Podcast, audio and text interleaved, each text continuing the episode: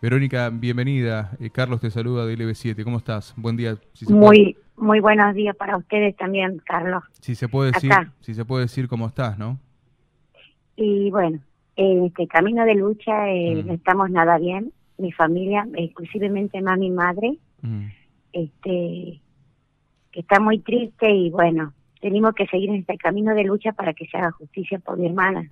Mm pero esta noticia que tuvimos la semana pasada de Ricardo Horacio Puenzo no la esperábamos. Me imagino que no. Con la fuga de él. ¿Y cómo sigue ahora el tema? Ahora hay que encontrarlo.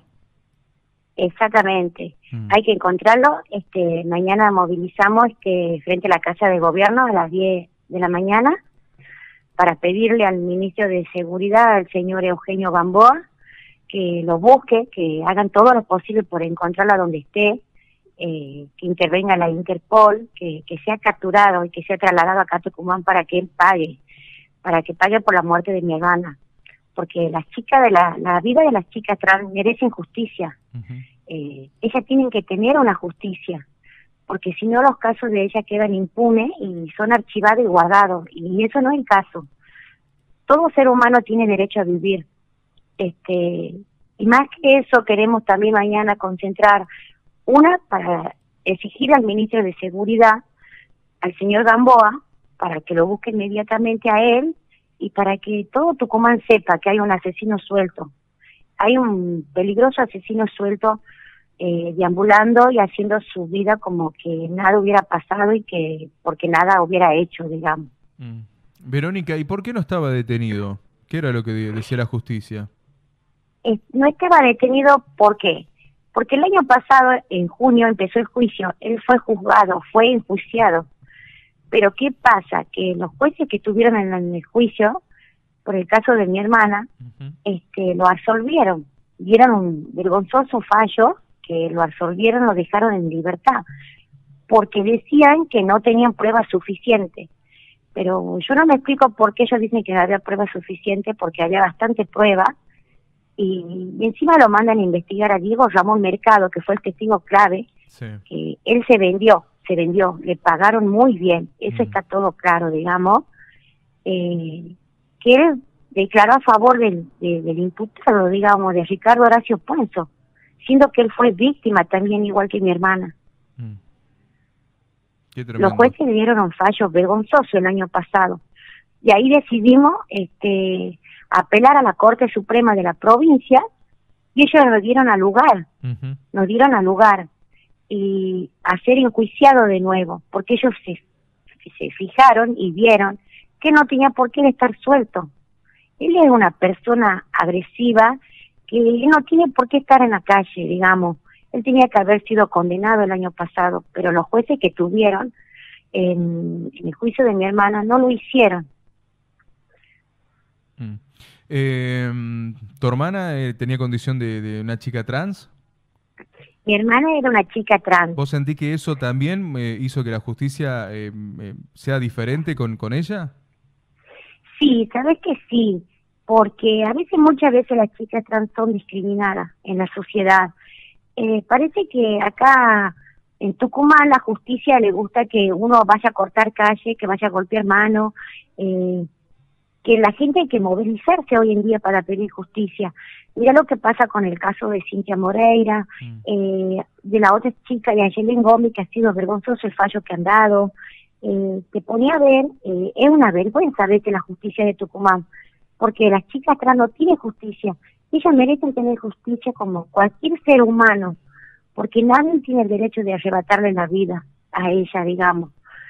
Eh, te da bronca, impotencia, porque hay veces hay jueces que son son corruptos, hay jueces que sí te dan una sentencia justa y firme, eh, como pasó con Reja eh, también, así que estamos en este camino de lucha y mañana concentraremos en la Casa de Gobierno y si no tenemos ninguna solución, la semana que viene vamos a concentrar en tribunales, iremos a cortar calles, no sé, pero algo vamos a hacer, porque esto no puede quedar en la nada todos merecemos tener justicia. ¿Y sentís que puede llegar a ver, hasta ahora no hay eh, ningún llamado de la Interpol para ubicarlo al, al, sospechoso, ¿no? No hay manera todavía. No, no Mm. tengo noticia de nada todavía hasta por el momento. Eh, nadie dijo nada, nadie me avisó, na- nadie, digamos, nos dijo nada a mí, ni a mi familia, ni a mi madre. Este, no tenemos noticia de nada, de nada. Mm. Así que mañana vamos a ver qué, qué respuesta nos dan. Eh, queremos eh, que se haga justicia por mi hermana. Y sí, sí. Verónica, ¿y, y ustedes eh, pudieron sumar más testigos a la causa? ¿Hubo gente que, que apareció para colaborar? Eh, eh, no, Mm. el doctor Garmendia este, tiene su testigo que, que tenía nada más.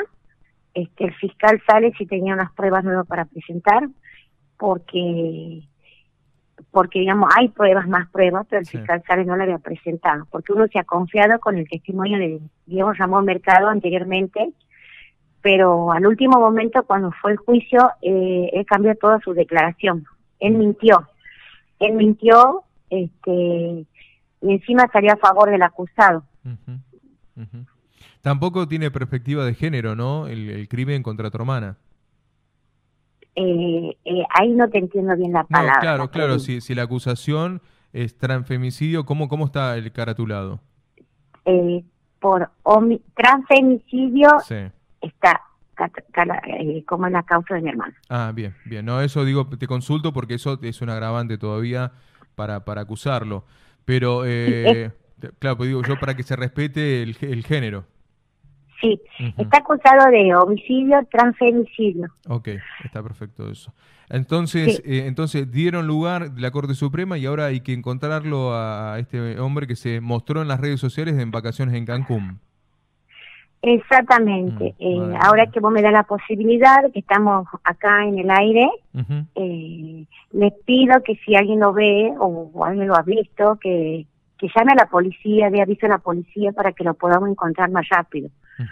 Porque no es una persona que está normal, es una persona, digamos, agresiva, eh, es mala, eh, porque nosotros cuando tuvimos el juicio estuvo la, la testigo clave de la causa de mi hermana que era Mía Santucho, que por ella damos con él, que él fue el que la asesinó a mi hermana, y ella contó lo que es él, que es muy agresivo con las personas, con las chicas trans, más que, más que con las personas, digamos, comunes.